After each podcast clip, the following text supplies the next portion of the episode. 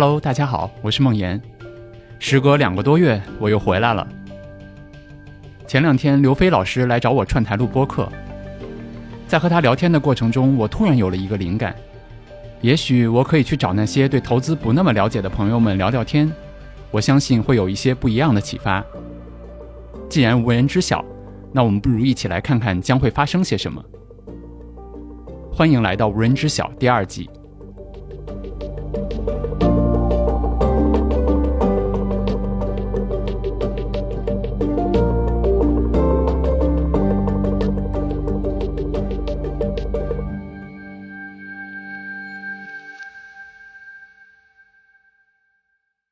欢迎大家收听三五环，我是刘飞。今天邀请到的是孟岩老师，跟大家打声招呼吧。对，刘飞好，然后三五环的听众好，对我是孟岩，然后有志有行的创始人，也是无人知晓的主播。对，呃，能打广告吗？当然可以，当然可以。对我们应该线下第一次见就是在那个 PodFest。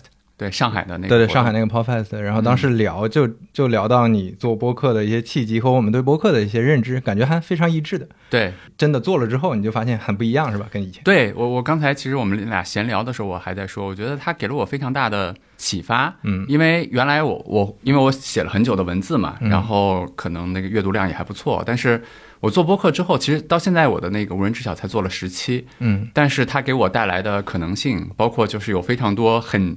很有意思的，我我可以给你讲一个很有意思的故事，我就不说名字了，因为有个人隐私。他是一个国家队的运动员，然后还挺顶级的。他其实听我的播客，然后就说给了他很大的启发，让他在运动的时候都能够什么找到专注、平静啊，就是对他提升运动状态。嗯，然后他，然后包括也也看投资，我就后来说，我说你读我的公众号吗？他说读，他说但是也不是经常读。我说你有这种感觉吗？他说没有。我当时其实就在想是为什么？我也问过很多就做播客的朋友。后来其实咱俩刚才聊，就是我自己总结几个原因吧。嗯，第一个原因就是我说可能刚刚才我跟你说的，可能大家现在在手机窄屏上去阅读的时候，百百分之十、百分之二十的耐心专注度就不错了。对，可能听播听播客那些场景，我觉得他们会很很用心吧，对吧？就是就是或者说真的，他可能有百分之六七十的。精力能放在你上面，嗯，对我觉得可能另外的一个原因就是刚才你说的，就是播客能够带给人的那种亲近感。声音独特的那些东西，还是和文字很不一样的。对，就一个人讲话，你的语气、你的节奏，你是没法经过修饰的。对，但呃，文字可能是经过修饰或者剪辑的那种感觉。包括呃，前前前咱们聊，就有很多人他之前在其他的载体上去传播，比如说是一个培训课的老师或者怎么样，他他产出的这个产品，你其实感知不到他这个人是呃真真诚的那一面，你感受到你感受到的其实他做的内容这这一面。没错，这中间是有距离的。对，但是你听到这个人跟你聊天，你就感觉哎，就是大家在一个桌前在在沟通的感觉，这个是完全不一样的。你刚才说那个，就让我想到了一个比喻，我忘了是在哪看到了。他说，这个写文字其实就就像那个瞄准，对吧？你你可以瞄半天，你可以想半天，然后最最后，他说那个，你比如说对谈或者说播客，它就像击剑。你刺过来一剑，我就得还你一剑，就没有准备的时间，对对吧？就我觉得这种即兴可能也是这种，就是蛮独特的一个东西。之前我听到一个对比是会把还是会把播客和文字的那个信息密度对比，就是当然播客肯定会差一些了，因为你文字的呃消化的速度，包括因为因为那个本身在播客里如果聊一些很干的东西，那其实你很容易跟不上，那你就可能还得倒回去看。是，但是文字的节奏是你自己掌控的。对，但是在那种有密度、有信息密度的这些内容上，可能文字更有优势一点。但是刚才你说的那那个，我觉得是播客的独特优势，就是就是即兴的东西，这些即兴的东西它能表达。拿出来一些新增的一些信息量，是的，一些感受，没错，这个东西是文字替代不了。没错，没错，就是各有各自不同的特点吧。对，所以我觉得播客它带来的，你如果是盯着说，哎，我做多大流量，我能是你是不是能接到商务，这个意义不大。嗯，它很多的价值可能在副副产品上。没错，没错，是这样的，是这样。是，对我我我们我们我们聊回来，今天想聊的大概的主题就是最近 我们刚才说这这个手里的这个矿泉水有点。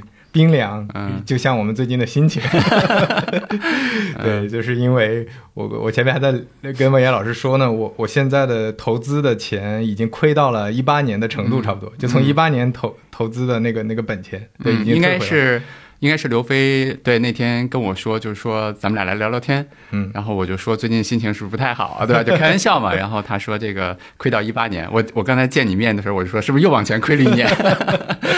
对对对，所以我们就从这个开始聊。呃，现在是不是也有很多人会咨询你，跟跟你聊怎么办？是的，是抄底，还是说我现在要要要等一等，还是怎么样？对，其实就在刚才咱俩进这个播客间之前，我不接了一个电话嘛，嗯，然后是一个挺好的朋友，然后也是在自己的专业上做的非常顶尖的一个朋友，然后现在特别的焦虑，嗯啊，就跟我说你能不能给我一点时间？我最近其实接到蛮多就是就是类似的求助吧，或者说怎么样？怎么讲呢？就是我我觉得投资真的是一件很复杂的事情，但是有的时候我们把它想的过于简单了。嗯啊，你比如说，在可能就在一年多前，就是比如说在二零二一年的年初啊，那个时候其实我有我有我身边有非常，因为我原来做互联网嘛，对啊，现在其实啊也是在这个行业里面嗯对。然后有非常多互联网圈的朋友，因为当时大家其实通过投资互联网的股票，比如说美团对吧、拼多多、B 站这些，其实赚了非常多的钱。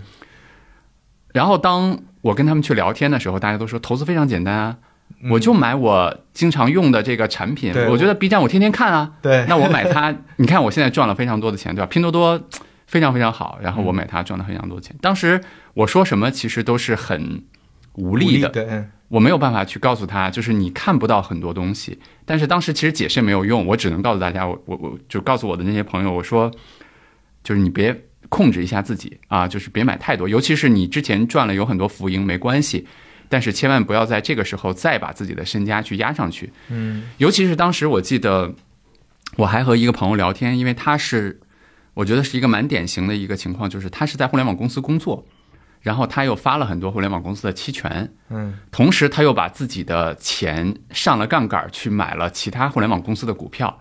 这几几乎 all in 互联网的对概念股了。对，就是这个，如果在一个顺风顺水的，就是互联网的，就是这样的一个上坡的时候，其实是嗯怎么讲呢？你可以想象一下，对吧？就是身价基本上就是每天都在不停的去上涨，对，但是硬币的另一面就是它里面蕴藏了巨大的风险是啊。然后我当时给他的建议，我说，我说，我说我至少给你一个建议，你可以第一可以不要别用杠杆儿，然后第二就是你可以分散一下，就是把你的互联网的敞口，呃，这个不好意思，敞口可能有点专业了，就是嗯你不要投资过多，因为你的本身的职业在这个上面，你公司发的期权也在这个上面，那你是不是在投资的时候可以去考考虑投资一些其他的，对吧？分散一下你的那个风险。嗯对，然后也这也是个悲伤的故事，就 就是前两天我要说不说呢？哎，他他应该不会听你的节目吧？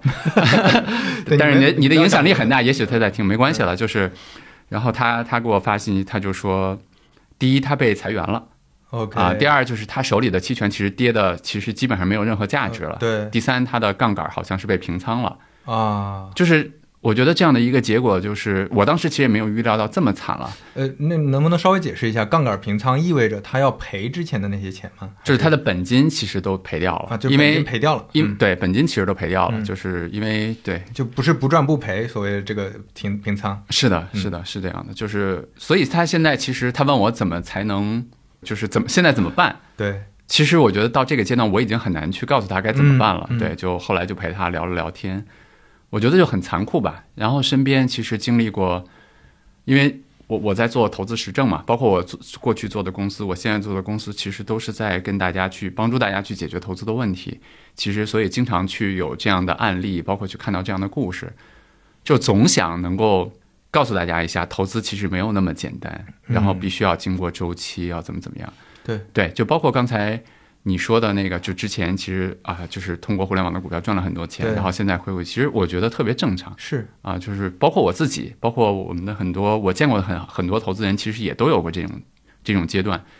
但是人可能很，我觉得很残酷的一点就是，我们曾经到过山顶的时候。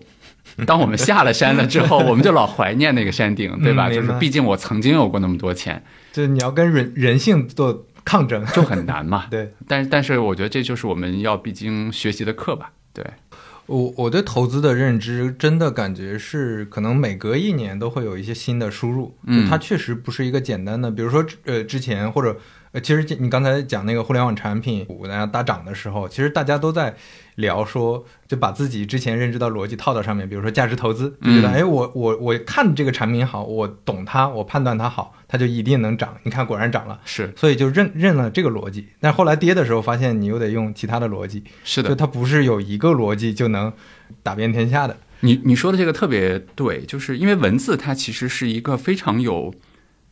怎么说呢？就是它是一个非常有限制性的一个东西。就是你比如说我，当我说价值投资这四个字的时候，可能和你说的价值投资，可能和听众理解的价值投资其实都不一样。对，对吧？就是它有太多的东西，其实是一个表达者，或者说，即使像巴菲特这样传道传了这么多年的人，他没有办法完完整整的表达出来的。嗯。但是我之前就经常跟我的读者或者说朋友们说，我说千万不要在牛市泡沫的时候去。做总结，就像你刚才说的一样，因为它其实建立在一个虚假的基础上。你如果去用在那个时候去做总结，去给自己总结一些规律的话，最可怕的是就是把自己绕进去相信了。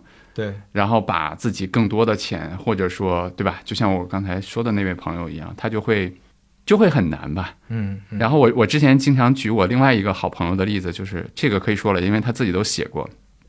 他他是中国网球非常有名的记者，叫奔斗。啊，张奔斗，然后他也跟我录过一期播客，就是无人知晓的第三期，然后他就有一个特别有意思的故事，因为他是网球记者，然后中国的网球其实在国内转播网球最好的平台是爱奇艺，对，啊，因为他，对吧？他经常看这个转播，包括他就觉得，哎，我经常用这个公司，我经常用这个公司的产品，那就不错呀，嗯，啊，那就他就买了爱奇艺的股票，嗯嗯，然后这个。最终好像我忘了，前两天跟我说最多的时候跌掉了百分之七十还是百分之八十，就是自己的那个钱。然后我刚才就后来我们俩开玩笑，我说你看，我说还好国家保护了你，嗯，因为我我们其实对吧，就是往外投资的时候其实有一些限制的。我说你看你要没有限制，你都投进去了，现在是一个什么样的结果？当然这个是是是在开玩笑了，但是可能说来说去特别想说的就是，当我们用一个身边的公司的产品的时候，比如说我们觉得。我每天用拼多多，它挺挺好用的。对我每天看 B 站，有很多很好的视频。嗯，这个和这家公司好不好？这个和这家公司值多少钱？这个和这家公司未来怎么样？这个和我现在能不能够买？这个差了十万八千里。对，就是它有关系，但是可能很远，非常非常远。中间的影响因素太多了，太多了。对，然后我们自己归因的说，我们赚到的钱很有可能就是踩到那个趋势上了。是是，但是我们不要给自己贴上“我懂了价值投资，我已经投资很厉害了”，因为这些这些标签可能会让自己去做出一些可能更糟糕的一些决策吧。对，我觉得这就是典型的一种人性里的归因谬误嘛。是的，当你归因的时候，很容易呃，因为你的认知和你的信息的一些局限，然后做出错的判断。是，你你，我觉得道理是一样的。比如说，之前互联网产品很火的时候，一五一六年拿投资很容易的时候，很多新新的独角兽公司出来的时候，很多人都会认为我的成功是因为我判断了一个这个事情，或者我判断了一个那那个事情。但是事后再发现，这个逻辑你可能没法用在其他地方，它有太多的限制条件了。真的是这样的，对，就是包括我我自己，其实投资的时间越长。我可以跟你就非常坦诚的说，就是越觉得自己的很多的所谓的成功，或者说那些投资，其实都是运气。真的，真的是这样。就是我可以对今天在你的节目里面，我忘了以前有没有说过，就是投资的时间越长，我会越觉得我获得的那些收益，其实是因为我在中国经济的大船上。嗯，我在中国经济高速发展的这个大船的这么多年里面。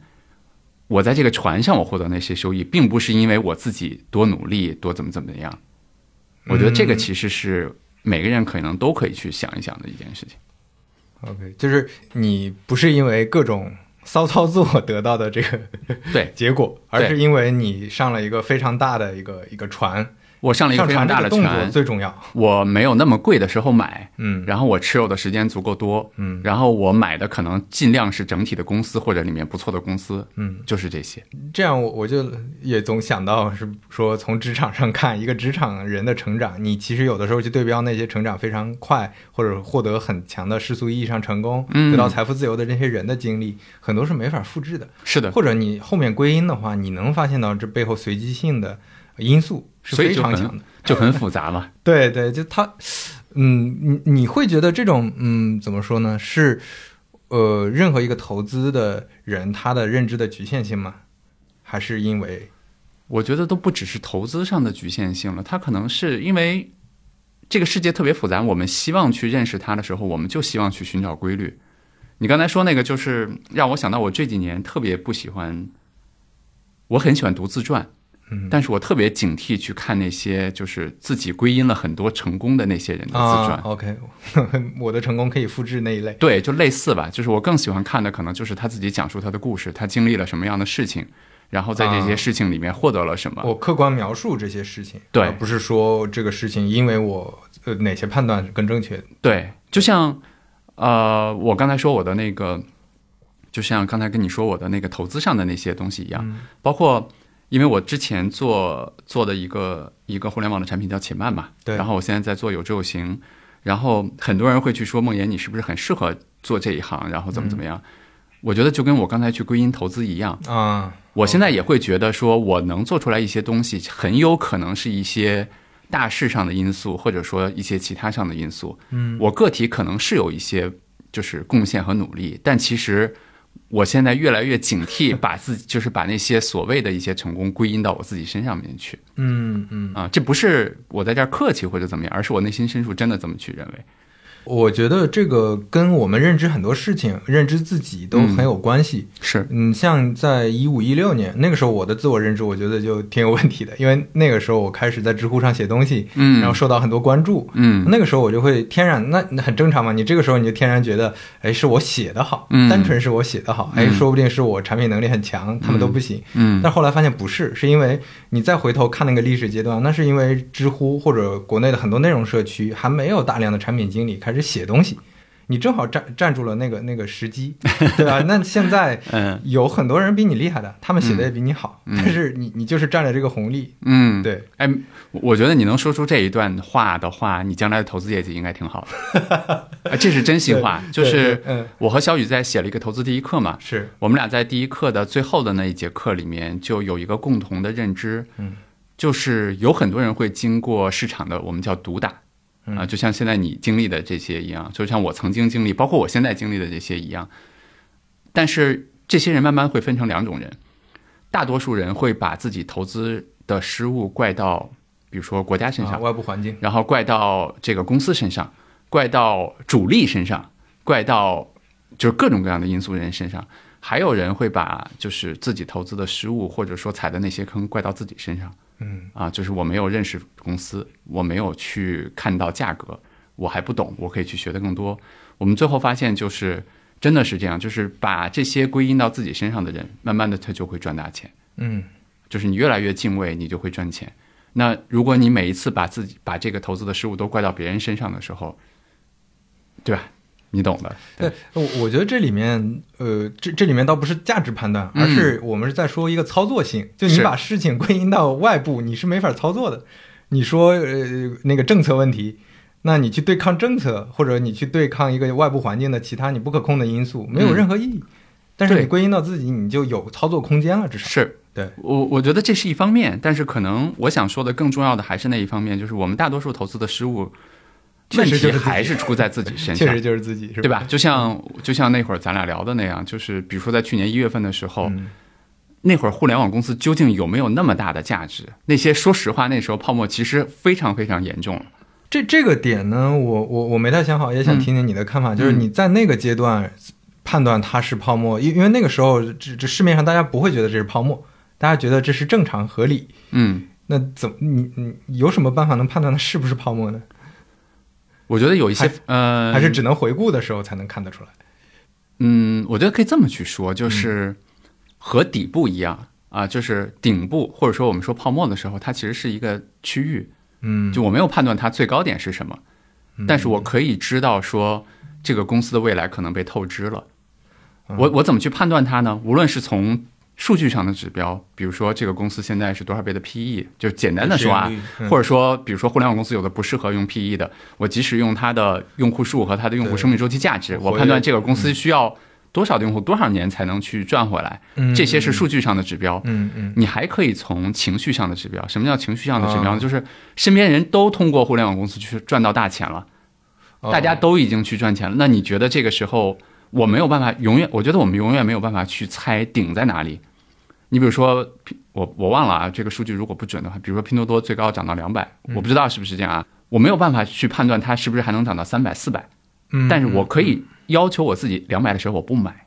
嗯，我觉得这个其实就是我刚才想表达的意思。就你会有一个呃你自己对对这个事情的判断是阈有一个阈值，有一个杠，对这个杠就我就设在这儿，我觉得这个现在已经有有有泡沫了，然后再高就很夸张了，对我就停在这儿。是，而很多人对这个事儿的认知是越高越好，呃，对，因为他可能想卖的更贵嘛，我两百买，可能我能不能三百卖掉，对吧？对就类似的这样子。对对对，是，而且我觉得这这就是投资里面最最基本的一个悖论。我我看很多讲投资的理念，最基本的刚开始第一课就先让你知道说，你不要跟着高涨的热情去买，嗯因为你高点买是一定会亏的。嗯，对，但是但是这个就包包括说低点卖，这这个事儿，呃，一定也是反人性的。嗯对，但是这个事儿就很难对抗，你要先熟悉这一套东西。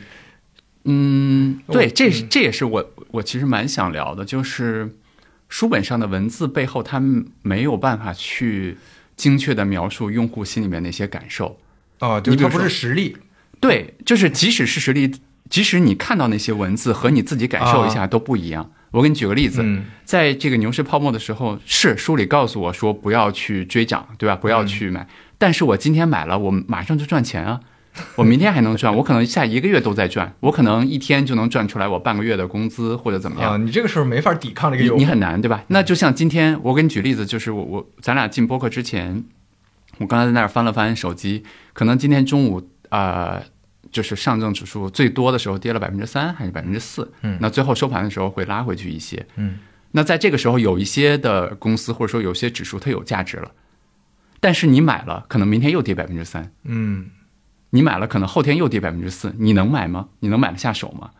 就是书上的那些文字，包括我写的那些投资的实证，你看到了，你会觉得，哎，二零一八年底的时候啊真的应该买啊，那时候估值那么低但是当你来到那个环境，当你自己用你的身体去感受那些东西的时候，不一样。完全不一样。对，这个是我我之前看过一个在论述一个理念，就是嗯你你不管是做任任何选择决策的时候，我们看一张图，我们会能看到这个图的波动，这个曲线的波动。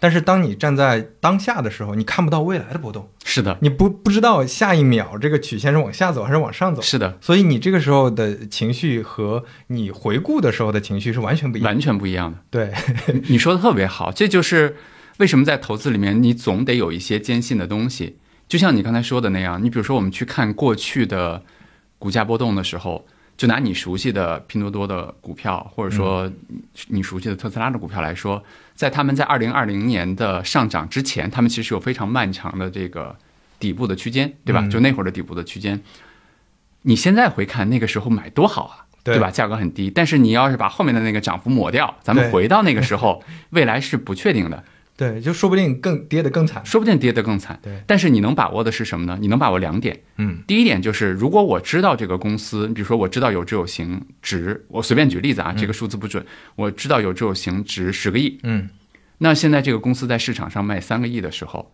我它是有可能再跌到两个亿，是是有可能再跌到一个亿但，是它可能但是会均，但是如果我知道这个公司现在是低估了，这是第一点，对就是我知道它便宜了，它比它实际的价格便宜了。我知道第二点就是这个公司不停的在创造价值，它每天在往上走。如果你知道这两个点的时候，其实你就不是那么担心未来，因为你知道这个公司它每天在，他老板还在录播客，对吧？然后他的大家还在工作，就是他们在创造价值，它的未来的现金流在往上走。即使现在的出价很低，只要我们用杠杆不被平仓，只要我买的别太贵，那其实我最终能够赚到钱。对，这这才是真正的长期价值投资。但我觉得真的很难，很难。难的点就在于你怎么知道这个公司值十个亿？对，我就？想说，就那，嗯，比如说前前面咱们说的，嗯当你天天接触这个产品的，你用 B 站，我觉得它不应该只值这个钱，我觉得它应该比现在还要火。但其实这已经在泡沫的顶部了。那你觉得它还能再涨三倍？那这个时候 你这个评判力就非常所以考验了。所以其实很难，就是刚才说的，你刚才说到了，当我们去投，比如说你去投拼多多，然后去投 B 站的时候，我们得知道这个公司究竟值多少钱。嗯因为我们投的其实是投资，其实是一个我们去说一个公司值到值多少钱，是它未来能够赚多少钱。但是你怎么去判断说十年以后？我们一般说看一个公司未来值多少钱的时候，至少看十年、二十年。嗯 你怎么知道十年以后用户还用拼多多？嗯，你怎么知道十年以后用户还看 B 站？对，对吧？就是这些问题，其实当我们去投资的时候很，我们很少会去想的。我们只是觉得它现在涨了，我要去买，因为明天要赚钱，然后我们给自己灌一个价值投资的方式。但是其实价值投资要比那个要复杂的多得多。对对，就这里面的一些分析判断，你用不同的方法得出来的结论全然不同。是，我有种感觉，今天是不是打击你的投资热情了？没有，我觉得还好，就是我、嗯我至至少是走过，我觉得我刚才其实就想说说这个嗯事儿，就是我走过一个完整的周期，嗯因为我之前我我前面还在给你提嘛，我爸从九五年开始炒股，炒到现在。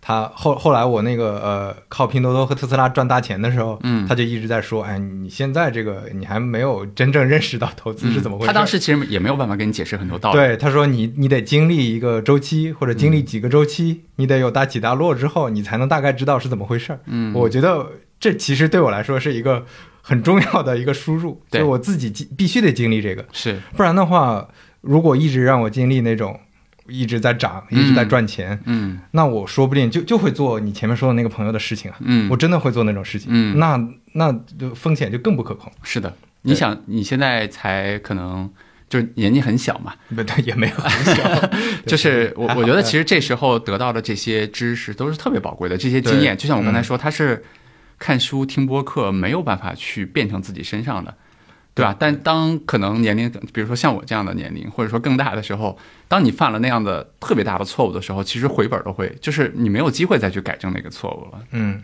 你会不会感觉这这波大熊市也是一一次嗯全民的投资教育？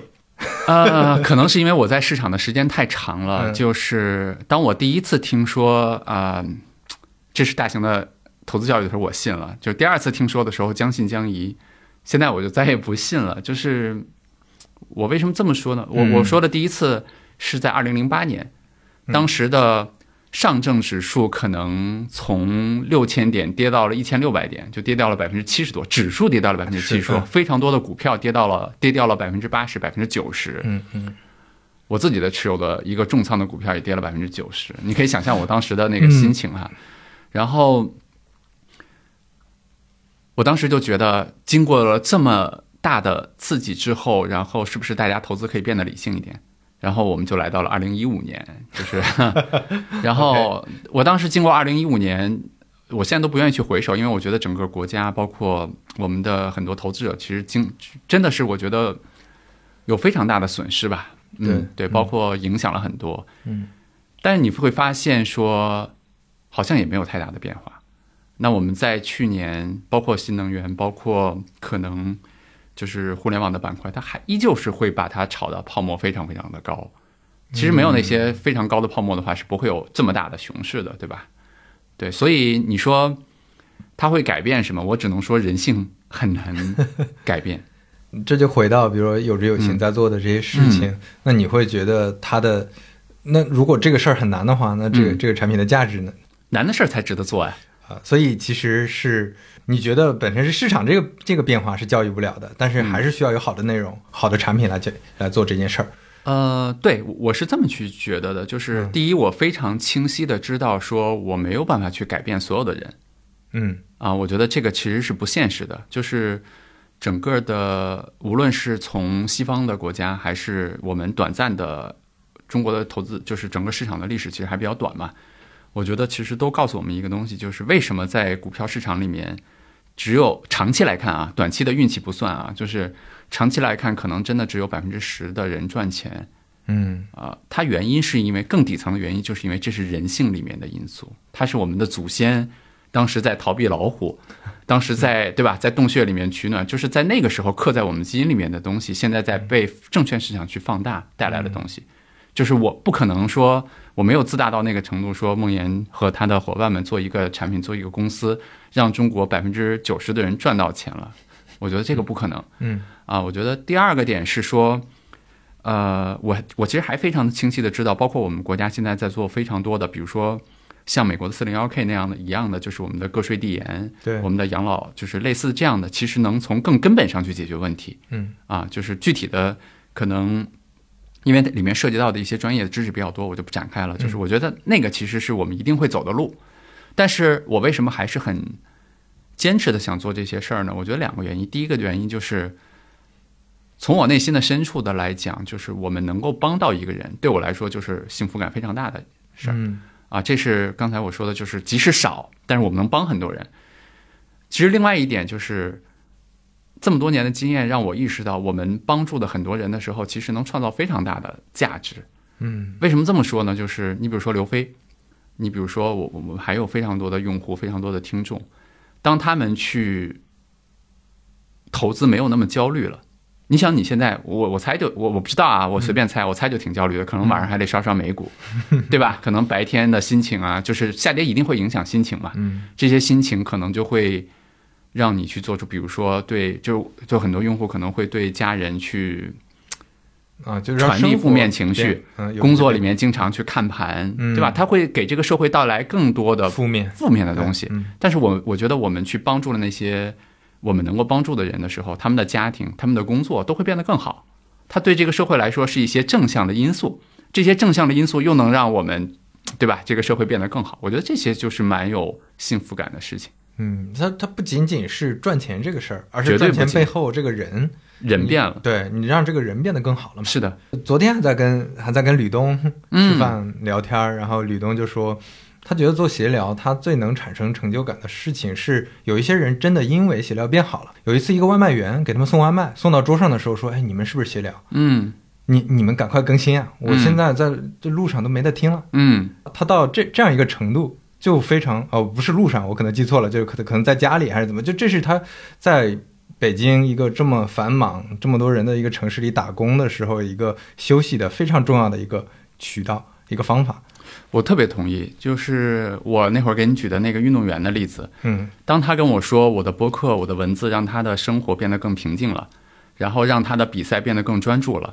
当他跟我说，由于我们的就是跟着有形有志有行的投资，让他自己没有那么焦虑了，嗯包括他的队友们不会因为这些下跌啊影响了比赛的心情，我就觉得很开心啊，嗯对吧？我觉得这些价值是没有办法去估量的，它不是一个短期的一个公司的商业利润可以去估估量的。我觉得给我带来更大的幸福感，也不是那个这个公司的市值或者说商业利润，而是说我们真真切切的能够影响了很多人。可能这个就是对我来说幸福感更大的一些事情。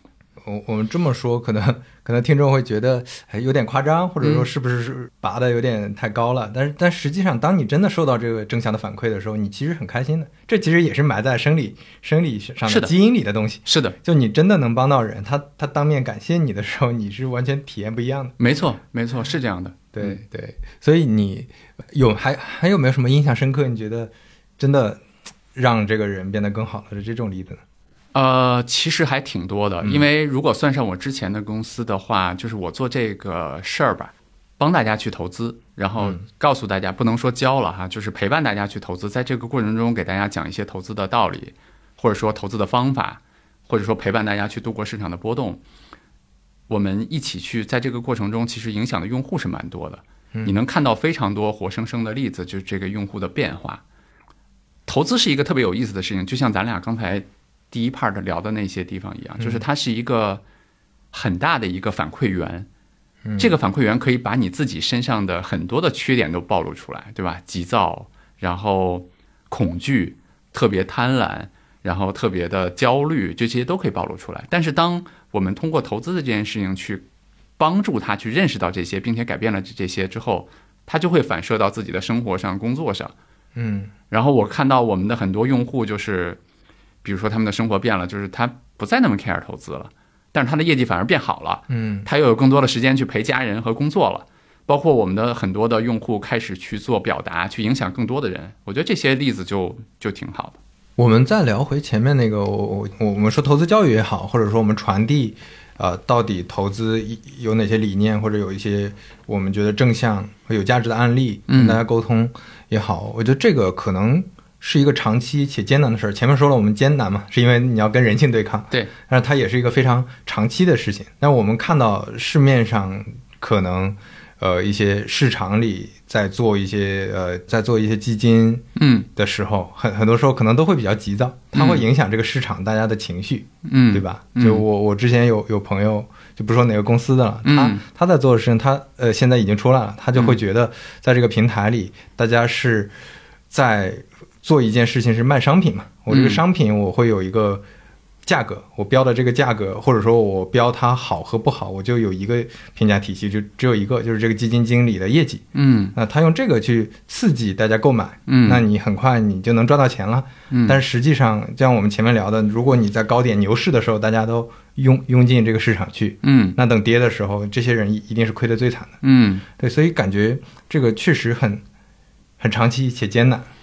是的，然后对，那今天感觉在你的节目里面，咱们就聊了很多。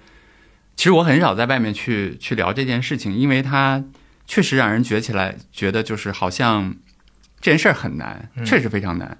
我为什么这么说呢？刚才你举那个例，我我也不说具体的公司了啊，我觉得它非常作为公司来讲，它是一个非常理性的选择。嗯啊、就是我我先说对大大多数的我们的互联网公司来讲，我们其实是做消费品的，就是你可以说说大多数互联网公司其实提供的是供大家消费的东西，对吧？对，你比如说我我用电商的逻辑来说，我这儿有一个耳机，嗯我把这个耳机用销量让它用更多的人买到，其实对生产厂家来说，它是有规模效应在里面的。对，对吧？就是说我卖一千个人，我卖一万个人，我卖十万个人，可能我的规模效应上去之后，这个手机会更便宜了，对，嗯对吧？包括直播带货也是这么个逻辑，就是大家其实对消费者其实也是好的，嗯但是当你想一个公司的股份是有限的，嗯，对不对？对就是你说有知有行，它的公司的股份也是有限的。对，当我们用电商的逻辑去让大家说这个这个销量最好，有知有行的销量最好，当大家去买的时候，有一千个人去买的时候，它的股价可能是一块。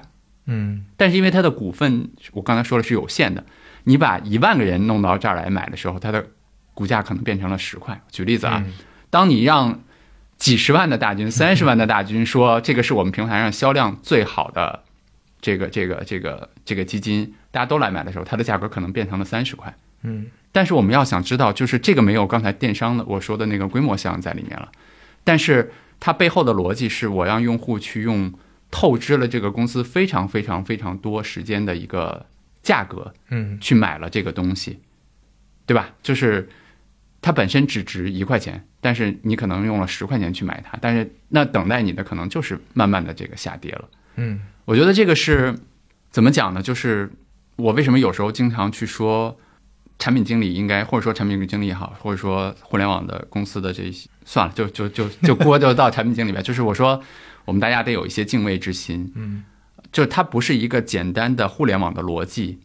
电商的逻辑可以套到金融产品、投资产品上来的，我觉得这是第一点，还是比较浅层的原因。嗯那更深层次的原因，我觉得刚才我喝茶的时候，其实也跟刘飞去聊了，因为这个你去做所谓的帮助大家投资的话，它其实是跟咱们俩刚才聊了那么多，其实是跟用户的底层的恐惧、贪婪那些人性在对抗。对，我给他，我给刘飞举了一个非常简单的例子，我们依然不举公司的例子，就是一个公司去卖基金的话，如果在牛市大家都想买的时候，泡沫非常大，大家都想买，对吧？都想赚钱的时候去卖的话，我这个时候作为一个公司可以获得的商业利润，有可能是熊市，大家其实这时候买未来能赚钱，但是大家都不愿意买，嗯。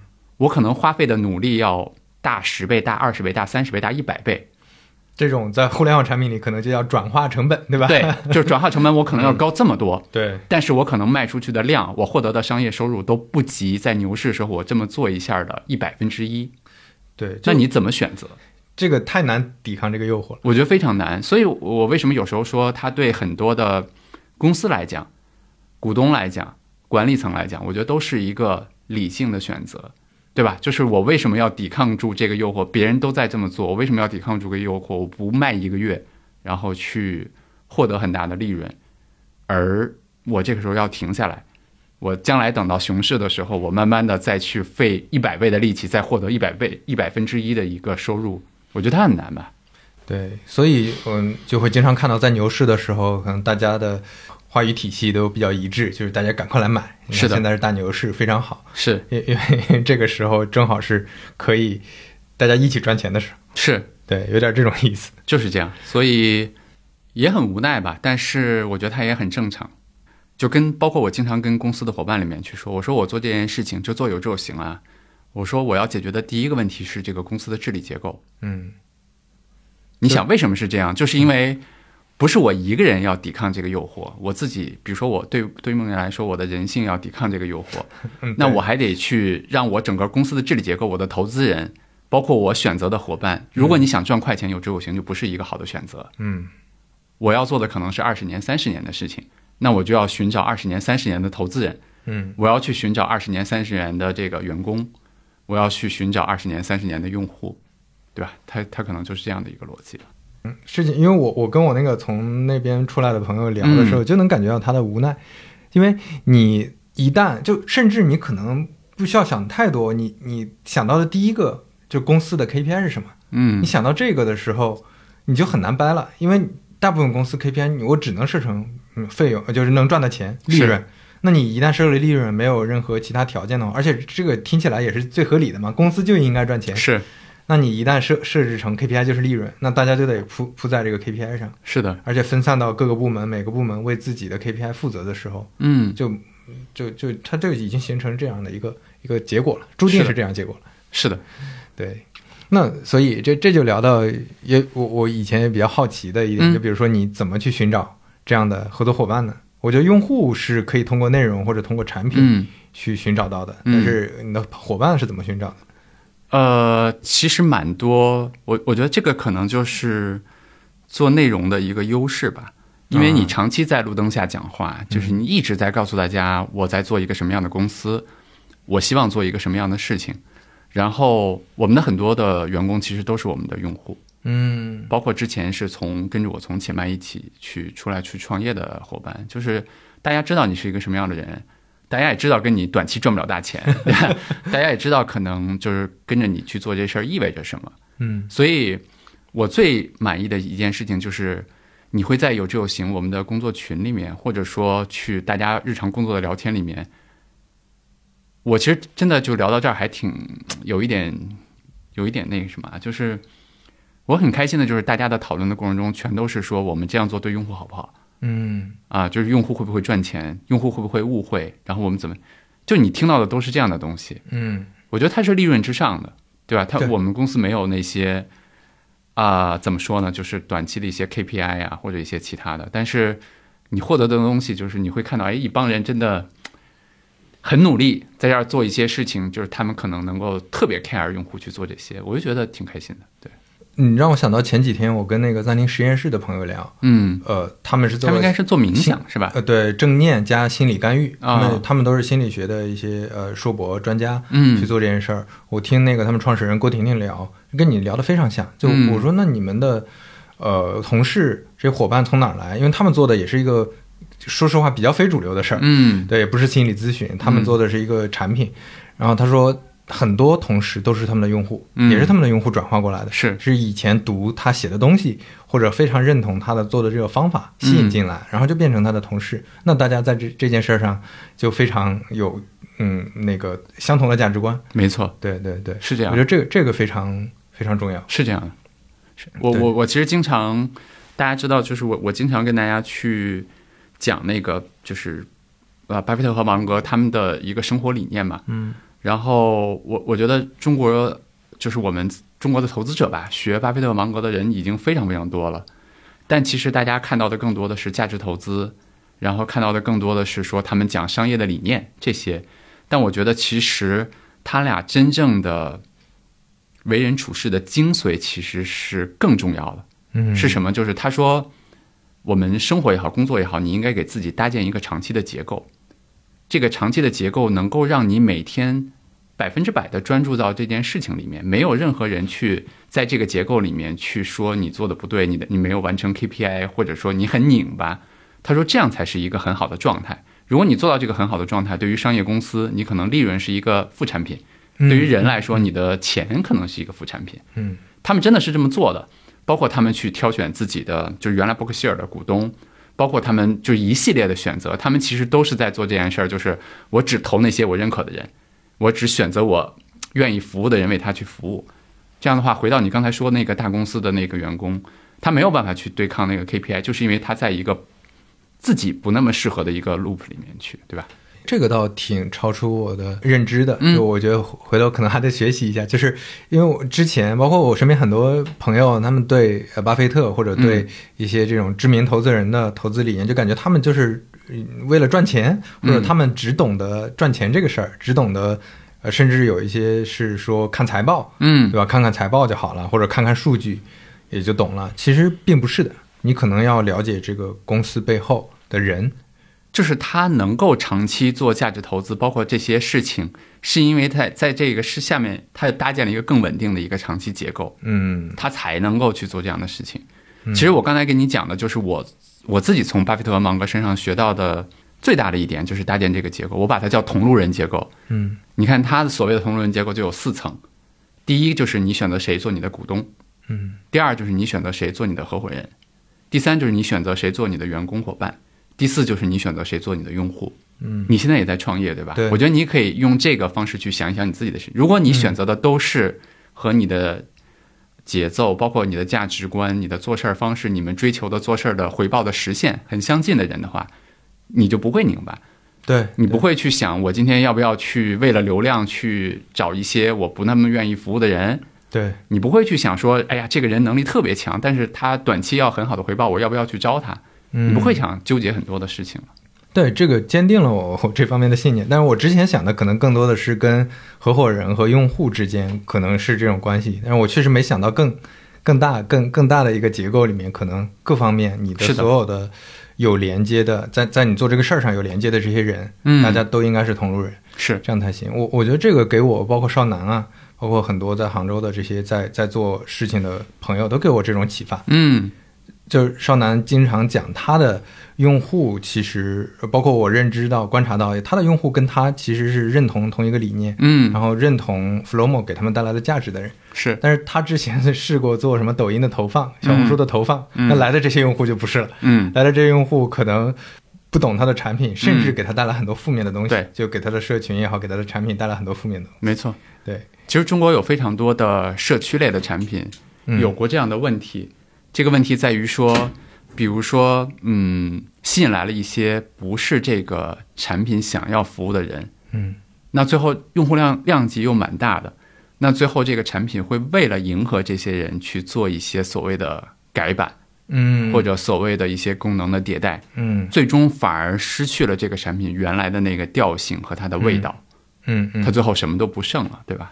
我觉得是蛮可惜。对，，这个就跟我昨天跟吕东聊，回头我我嗯我我先讲讲讲完之后，我问问他能不能放，我先、嗯我先讲，就吕东会说他观察到像协聊的呃呃听众，嗯。他看到的数据是在涨的，涨了很多很多，对吧？嗯。是已经是中文播客的头部了，是。但是他能看到这里面呃呃听众和听众是不一样的。是，他觉得听众也分了很多圈层也好，嗯。或者说不同的类型，有一些听众是非常有粘性，嗯，也不能用粘性这个太平台视角了，其实就是感觉很有连接。嗯。他他认识这些人，这些人也认识他，大家之间的关系是这种。还有一些听众呢是听个乐，他觉得这听这个好像跟听郭德纲也没什么区别。嗯，这这其实两种用户，是。但是他之前会存在一个焦虑是，哎，我有这么多的用户，我是不是得做些什么？嗯。他之前会产生这种焦虑，这种焦虑我觉得就跟你刚才说的一样，是。就是我是不是要为一些数据、一些流量做一些调整，嗯。做一些改变？说后来他就感知到了，说好像不不是的，或者说我应该还是搞清楚哪些是我有连接的这些用户，嗯有连接的这些听众，是的我，去想他们到底需要什么。没错，对，这个我觉得就跟我们前面说的这个这个逻辑契合上了。是的，是的，对对对就是这样。嗯也让我想到，我刚刚发了一期跟、呃一个朋友苏清阳聊小红书。就小红书在拓展品类的时候，让让我很他讲到一个很有启发的一个点，就是小红书拓展品类，并不是说，哎，我现在有美妆女性用户了，我再把那批男的吸引进来怎么样？嗯，我再把那批老老老人吸引进来怎么样？再把小孩吸引进来，他不是用这种思路做的，他是在想，这些我的这些女性用户已经有美妆的需求了，但是这些人他们是独立人吧，他嗯们也有别的需求吧？那我们既然是同路人，你你认可我们这个社区氛围，你能不能来分享一下旅行？嗯，你能不能来分享一下家居装修？嗯，那慢慢的，他通过原来的这批人延伸出来更多的需求。嗯，对，就像 B 站一样，他也并没有说我要做一个 YouTube，我就立马上很多什么政治相关的或者社会议题相关的等等，他不是用这种方式切入，而是哎，原来这些九五后、零零后这些年轻人看二次元，那你是不是也要看其他的内容？嗯，那你看这些其他的内容，那我用你你喜欢的方式去做，所以它没有损害以前。老用户的这个体验。是的，对，其实我想说的是，商业世界它其实没有标准答案，嗯。啊，就是有的公司想做大，有的公司想做长，啊，有的公司想服务尽可能多的人，嗯，有的公司想让那部分认同他的人更认同他，嗯，我觉得它没有标准答案，但只是说咱们刚才探索的，就是探讨的这些公司，他们可能他们更在意说服务好那些认可他的人，让这些人更满意，对我觉得可能就是这样吧。对，就是之前你跟黄海聊的那期，是的，就让喜欢你的人更喜欢你。对，是。这这是一种选择，是一种选择，对，没有对错而言，对。吧？只不过我们之前在互联网的叙事里，很有很有可能就忽视这个选择，就是天然的觉得说我就应该做增长，因为我现在有可能有有有能力了或者怎么样。可能跟我我觉得这个也不能对说他们做的不对，对，就是在在那个时代，在那个趋势里面，嗯。我觉得大家也会担心，说自己的小可能会被随时被吃掉，对吧？自己的做的事情有可能被巨头，然后转身就就就也做了，对，可能跟这个都有关系吧。对，这也是一八一九年之前，我我那个时候对创业非常警惕的一个主要原因。但是这两年，我可能看到了更多的。一些有有启发的一些朋友在做的事情，包括你在做的事情，我其实觉得对我来说是一个很 很重要的一个 一个心理的一个底层的一个对，让我有一个心理建设。你看，这你刚才问我幸福感，这就是幸福感的来源之一。你知道你影响到了很多人，嗯，他们也许没有给你贡献商业收入，对吧？但是你知道他，你让他走出了一步，你让他去做更美好的事情，那带给这个社会一些微妙的变化，我觉得这些其实就蛮蛮有意思的。呃，我我就想起来，吕东昨天还递给我了一个问题。他听说我要跟你聊播客，他递给了一个问题是说，呃，你你上次跟黄海聊的时候，好像提到了一个例子，是说开会的时候，好像你开了个玩笑，但是大家理解不了，那个是开玩笑，可能就当真了。嗯，然后这这里面就代表着，好像大家因因为在一个原来的职场叙事里，嗯，就一个职场的行为模式里在做事情，那。你怎么从公司的创始人或者负责人的角度去让大家的这种平时协作的这种方式、方法能够能够变成有之有形现在的这样子？我我觉得我很难说他现在就很好啊。嗯，对，就是外人看，呃，其实总是这样了。就是我经常说，我我们自己在的公司，或者说就是从内部看，总是有很多问题，对对吧？外部看可能是完全不一样的一个视角。对，就是我我我其实想想说的第一点就是，它依然有很多的问题，我需要去解决。啊，我觉得第二个点是，我特别喜欢，我可以推荐一本书，这本书是那个原来写《创业维艰》的那个人，就本霍洛维茨，然后他去年吧，他新出了一本书，叫做是写企业文化的书，然后叫书名我大我忘了，回头刘飞可以查一下，放在 show notes 里面，大概叫做“你就是你所是，你所是吧”，类类似的这个。然后他在里面其实就讲说，一个企业的企业文化是什么？其实不是挂在墙上的东西，而是就是你创始人，或者说你的最早的几个员工每天在做什么事儿。嗯，你的奖惩规则是什么？你每天鼓励什么？你惩罚什么？然后你每天真实的在做些什么？嗯嗯，对我我随便举个例子，比如说。我们在有执行的这个过程中，你有你究竟有没有一些东西是？因为我鼓励大家透明嘛，信息透明。你究竟有没有一些东西是背着大家的？你究竟有没有去让这个信息更大的扩散到每个人？然后你究竟有没有在，比如说，当然我们现在都还没有收入啊，都谈不到说为了 对，都都没有赚钱。你究竟，比如，但是我们最近确实遇到了一些困难。你究竟有没有在这个困难的时候去损害用户的利益？嗯，你还在坚持你要做的东西，不管你遇到多少问题。我觉得这些东西是刻在一个，就像刻在一个人的基因里面，它是刻在一个企业的基因里面的。我原来还可以推荐一本书，是书名还是我查一查，回头告诉你啊。就是我觉得它的定义我也很喜欢，它的定义是说，一个企业的企业文化像是一个俱乐部的成员资格。嗯，他的意思是，当新人来到一个企业的时候，他会观察。他会观察这个大家都怎么做事儿。嗯，就是你墙上贴的，比如说我们这个严肃活泼不重要，是，但是我会看看这个公司是不是经常，比如说大家啊，可能中午去打球了，老板是不是禁止？嗯，如果你禁止了，或者大家不敢去，那你就不要谈活泼，对吧？其实只是想举个例子了。其实刚才无论是他俩说的哪一个，我觉得说的都是，就是这个企业的创始人，包括他的员工，早期的员工，他们真实是什么样子的，就定义了这个企业它究竟是一个什么样的文化。对我之前听过一段话，大概意思是，企业文化价值观不是用宣讲，不是用标语这些做出来的，而是这里面下面的人会看上面的人是怎么做的，上面的人会看在上面的人，是，但一定是这种方式去去感知的。是你要让我想到了一个例子，就是我们昨天还前天我忘了，他们发了一篇，就是在有周行发了一篇文章啊，我当时看，其实就讲了我们之前的一个非常小的故事。这个小的故事是什么呢？是我有一次。去年吧，发了一个微博，然后说了一个什么，然后有一个用户就提了一个我看起来不那么友好的问题，然后那个问题里面有知有形的形还写错了，写成了形状的形。我当时还怼了他一下，我就说你提问题可以，但是能不能先把我们的名字写对？然后他就回了一个说我是一个示弱用户啊，我其实是没有办法去输入的，就很抱歉。嗯，我当时心里就特别。就不舒服，就不是滋味。对我，我首先就觉得你凭什么去评判人家，对吧？然后你去说那些。然后第二个就是我意识到我们的就是无障碍功能其实做的还不那么好。嗯啊，就是示弱用户使用起来没有那么好。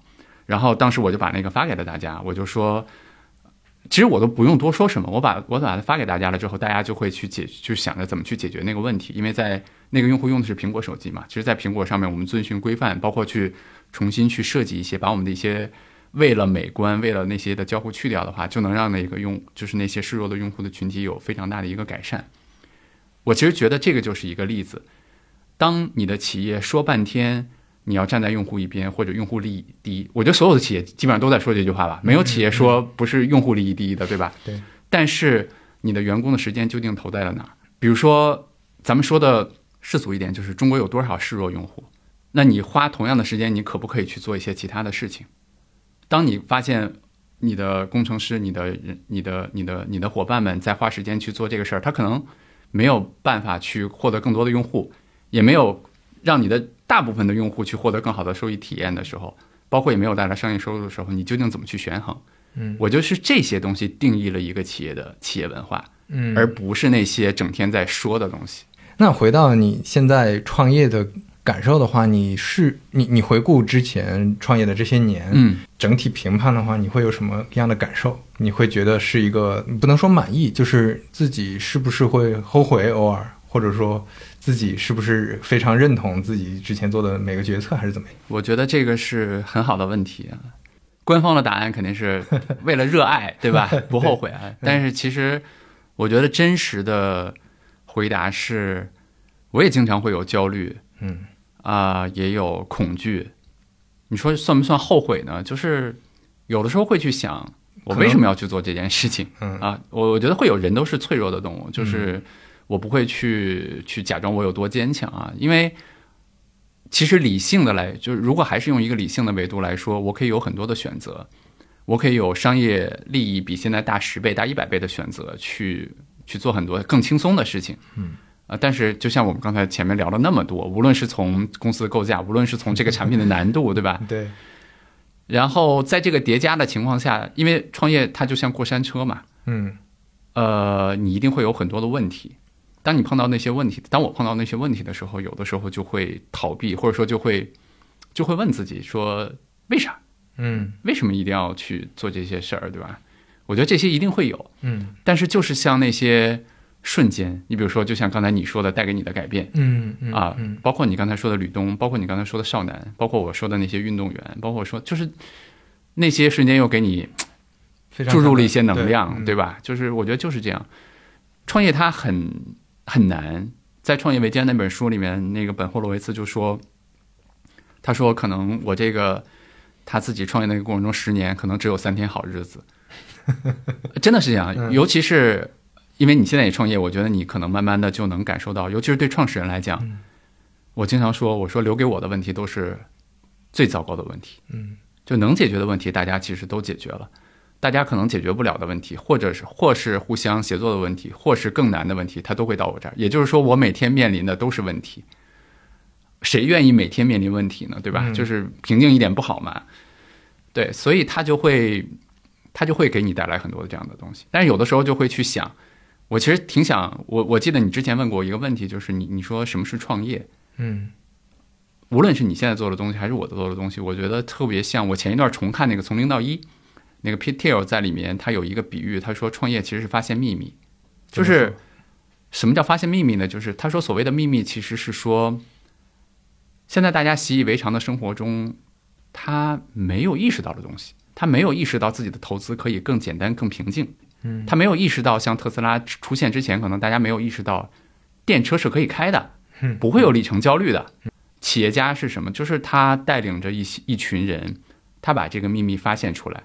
并且他把它变成现实。我们做了一些这个生活中原来没有的，大家觉得没有也行，但是大家没想这事儿。但是当你做出来了以后，大家觉得哇，好棒！我觉得这个就是企业家在做的事儿。但是你要想，另外一方面就是它很难，因为这个世界上有无数的聪明人，其实都在发现秘密，对吧？你也在发现，他也在发现，而且大家本来没你的时候，人家也生活挺好的。对，对吧？那你说在这种难度下，你一定要去从零到一去创建出一个，无论是有知有行这样的服务产品，去帮助大家投资，还是说我们在从零到一去做出代泡茶，帮助大家的生活变得更好的时候，它一定是困难重重的，因为原来没有嘛，已经有无数人尝试过了，嗯，它一定有很多困难。其实想到这些了，就会觉得那些焦虑、恐惧那些问题就挺正常的。嗯，我觉得就我慢慢就接受了，它是我生活的一部分。啊，我我我都很少去想说他会不会把我变得更好或怎么样，就是它是我需要去面对的东西，而且很多时候我没有选择，我只能去面对它。然后时间长了就会，是不是那句话“狮子多了不咬”？就时间长了你就会更勇敢一些，因为你以前经历过很多东西。这个就是我，我觉得在呃我在浙江生活了几年嘛。我觉得是我是一个北方人，然后我在浙江那边生活，身边很多朋友带给我的一个浙商思维。我觉得浙商思维非常让我有启发。他们的思维就是我先做，然后有任何问题我接纳这些问题，然后我解决这些问题，是，而不是说用就是在事前我有大量的分析判断去总结，哎，ROI 高不高啊？这个事儿价值到底是什么？可能会有哪些风险？我一定要。怎么规避啊？这个风险大了，我就不做了。等等，他们是先先试，是这样的。对，试的时候发现有一些问题，我就解决问题。是，对我我还挺喜欢这种思维方式的。是这样的，就是因为其实我们人脑它很难去预测未来的很多东西。嗯，我们的焦虑就来自于我们可能无休止的去想象未来碰到哪些问题，我怎么去解决那些场面。对，但可能那些百分之九十你脑子里面的那些东西都不是会发生的。而且会发生的，你又想不到。对，会发生，你你你有可能想不到。对，你就认知失调了，觉得我想的怎么都没有。对，就很麻烦了。对，所以就不如直接去做，对吧？对对。但确实可能就跟咱俩刚才聊投资那个一样，也是我最近就是老在思考的问题。就是我觉得创业者其实蛮有某种程度也蛮幸运。嗯。我为什么这么说呢？是是，他们确实经历了很多东西。但我觉得就是这些东西逼着他们去面对了很多，就他没办法逃避。你比如说对我来说，我现在就碰到了很多困难，我可能我可以抱怨一下，我可以郁闷一下，但是我没有办法逃避。嗯，你只能去迎着头去解决。但是有的问题呢，你发现哎，一迎头解决也没那么复杂。嗯，有的问题呢，你会发现哎，我做了这个可以发现更多的转机。我觉得它就也蛮有意思的。回到你前面那个问题，可能就会让你变得更好吧？还是会变得更好的？呃，是 是这样的，就是他可能还是咱们刚才说的，就是你没选择嘛。嗯，就是如果没有这些这么强大的压力，或者说没有退路的情况下，可能你会就人性会让我们躲开一些东西，对吧？为什么投资会让我们变得更好？咱们刚才已经聊过了，因为它很真实。嗯嗯，就是我我说的，就是当你把所有的问题归到自己身上，你去改变的时候，你的投资业绩就变好了。当你不改变的时候，你发现你亏掉了更多的钱。嗯，那你一定会变好，对吧？就是，对。那你说创业为什么会让让我们或者说让很多人变得更好？就是因为你必须面对这些问题，去解决这些问题。刚才突然想到，创业可能还有另一个潜在的价值，就是你跟人的连接是跟之前不一样的。嗯，你创业，你跟合作伙伴的连接，你跟用户的连接，这都是一些很很新的，存在很多新的可能性的。是的，对，就包括说做各种内容，我们前面聊做播客，对他们产生的连接，这些都是可能在创业里面会会经历很多的。是这样。你想，咱们刚才那个就是借用的那个后楼，呃，就是彼得蒂尔那个比喻，就是他在发现秘密嘛。我觉得人性里面还是有一方面的东西，就是我们期待一些新鲜感，或者期待一些惊喜。嗯，我们每天都是日常的那些工作的话，可能你就会觉得很疲惫。是我们刚才说了很多创业会遇到的问题，但是我们还有另外一面啊，就是你的用户很开心，对吧？这个是出乎你意料的，可能刚开始的时候，或者说，哎，你发现，哎，国家队的运动员也在听我们的博客，在用我们的产品，哎，你又挺高兴的。嗯，然后你你会发现，说我们将来解决了更多的问题，我们真的能让很多人的投资变得好起来，你又会挺高兴的。对，所以我觉得他，我还挺喜欢一个比喻的，就是他说，创业像过山车，坐过山车，就时而你会觉得自己是地球之王，就是太棒了，这个这个我我我我我改变了世界，对吧？嗯时而你会觉得自己一无是处，嗯，就是这样的，就它的波动更大吧。你如果能够接受这些，可能你你你会过得很有意思。最后想问一个问题，我看时间差不多，然后稍微有点跳，但是我挺想问这个问题的，嗯就关于钱，呃，一个人投资，他经常会跟钱对钱的认知有关系。嗯就比如，嗯，如果一个人他已经有一些积蓄了，那他会觉得我要财富自由是因为我能拿到稳定的投资的收益，那我才愿意去那个那个过一个退休生活。嗯或者有的人对钱的需求非常高，所以他需要、他需要打工，他他不创业。就对钱的认知，我现在发现他之间的差异会影响一个人的很多很多决策。是，那你你对钱是怎么看的呢？比如说，你会觉得钱对你而言是什么？我前两天刚好还写过一篇文章，就是我说钱、工作和投资究竟是什么？嗯，在我看来，钱它可能是一个交易的一个符号吧，对吧？就是比如说，我有一个机器，这个机器可以变出任何我想要的东西。就是比比比如说，我有个机器就在咱俩面前，嗯然后我需要啥，我跟他说一句，他就蹦出来一个啥，那我我一分钱没有也没关系。嗯，所以说，我觉得钱它本质上是一个交易的媒介，对，从最早的贝壳，对吧，到到黄金，然后到我们现代社会的货币，嗯包括多对到加密货币啊，类似，就是它并不是我们真正追求的东西。那我们真正追求的什么呢？那可能是钱背后能够买到的那些产品、嗯服务，对吧？手机，然后买的基金，可能是这些东西。嗯那这是我理解的钱啊。那回过头来，刚才你说的那个，其实我前两天我忘了，跟另外一个朋友还在聊，就是很多人在说财富自由，很多人在说想退休。我在想这个问题背后他究竟想要的是什么？其实我想先问问你，你比如说财富自由和退休对你来说是什么？最近有一个新的认知，其实也是从有知有行上，因为嗯你们跟野谈钱有又录了一期新的播客嘛，嗯那个让我很有呃启发，是因为、呃虽然我不想过退休生活，嗯但是我对钱的认知更深了一层是。呃，我到底需要用钱来干什么？我我又反思了一下，嗯其实我是需要用钱来买一个安全感。这个嗯安全感是当我比如说我做一个创业，嗯我做一些自己想尝试的事情的时候，我嗯可以比较能心里没有压力的去做。嗯那这就是这就是 OK 的。然后在消费上的那些，呃，钱上的一些之前的压力，嗯我发现是因为之前在非常大的这种生活的焦虑当中，我是需要用消费来缓解焦虑，它是一个啊补偿。我都工作这么辛苦了，还不能买点东西吗？对？对对，就是我，对啊，我今天工作这么辛苦，我他妈就得买点东西缓解一下。就很多人是这样的嘛。那那但是等你嗯脱离那个环境，你发现嗯你的消费欲，你肯定还是有消费欲，嗯但是消费欲跟以前的方式方法是不一样的。嗯嗯，以前可能希希希望买那些能够快速呃消费的一些东西，但现在可能因为你有时间了，可能我会布置阳台，买绿植，嗯。买一些呃买一些唱片。我嗯现在会会把钱花在这些地方，那消费欲也发生变化。是的，我自己的认识也是这样，就是我刚才说的钱是什么，对吧？嗯。咱们追求的其实是背后的那些。你看，你刚才从你的表述里面，其实你对钱背后的那个产品，或者说你需要的那些服务，有了一些根本性的变化，嗯对吧？就是你的你的可能欲望没有那么高了。嗯我觉得另外一个很大的变化是，我觉得当我们去每天去追逐钱给我们带来那个安定感的时候，或者说当我们很多时候去说财富自由和退休的时候，我们想说的事情并不是说我们想要那么多的钱，而是我们想拥有我们不做一些事情的权利。我我其实想想跟很多人这么去说，就是我特别鼓励大家去做投资，嗯啊、但是我可能想先说一点，就是很多人其实是没有办法用投资去实现那种所谓的财富自由的，就是真的是可以完全靠投资的收益去解决自己的生活的完全的问题。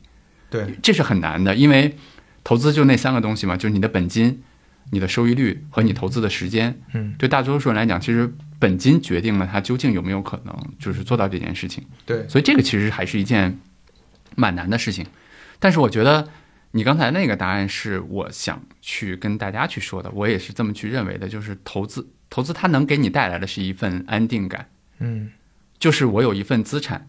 我有一份财富，我有一个账户，它在那边去慢慢的去用复利累积着它的东西，可能没那么快，可能每年长期来看啊，年化收益可能百分之八到百分之十，嗯我慢慢的再去再去积累着这个资产，然后他给我的一份安定感就是我知道，我用我们同事的一句话就是，他说我终将变变富，就是嗯他能给给你的一种感觉就是我那边会有一定的收入，同时我去降低我在就像至少像你刚才说那样没有那么报复性的去消费，嗯啊，然后我在生活中在工作里面就可以慢慢的去选择做一些自己感兴趣。嗯自己擅长的事情，并且可以去对一些事情 say no。就像你你你说的那个离开大公司的，就他的老板给他下的就是那个任务，比如说在这个时候我们要刺激用户买更多的基金，他不认同，嗯，但很多人没有办法去走出来，对，他可以走出来，嗯对吧？当他走出来的时候，他发现事情没那么糟，嗯，他可能就会挣到进到一个正的循环里面去。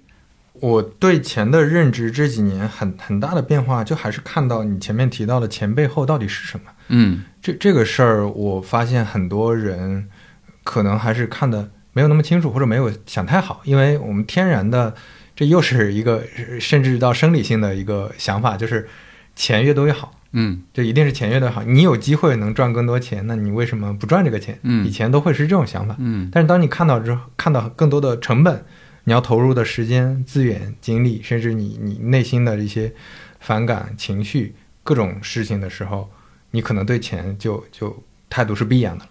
特别好。我给你举举举两个我自己的例子，嗯真实的例子。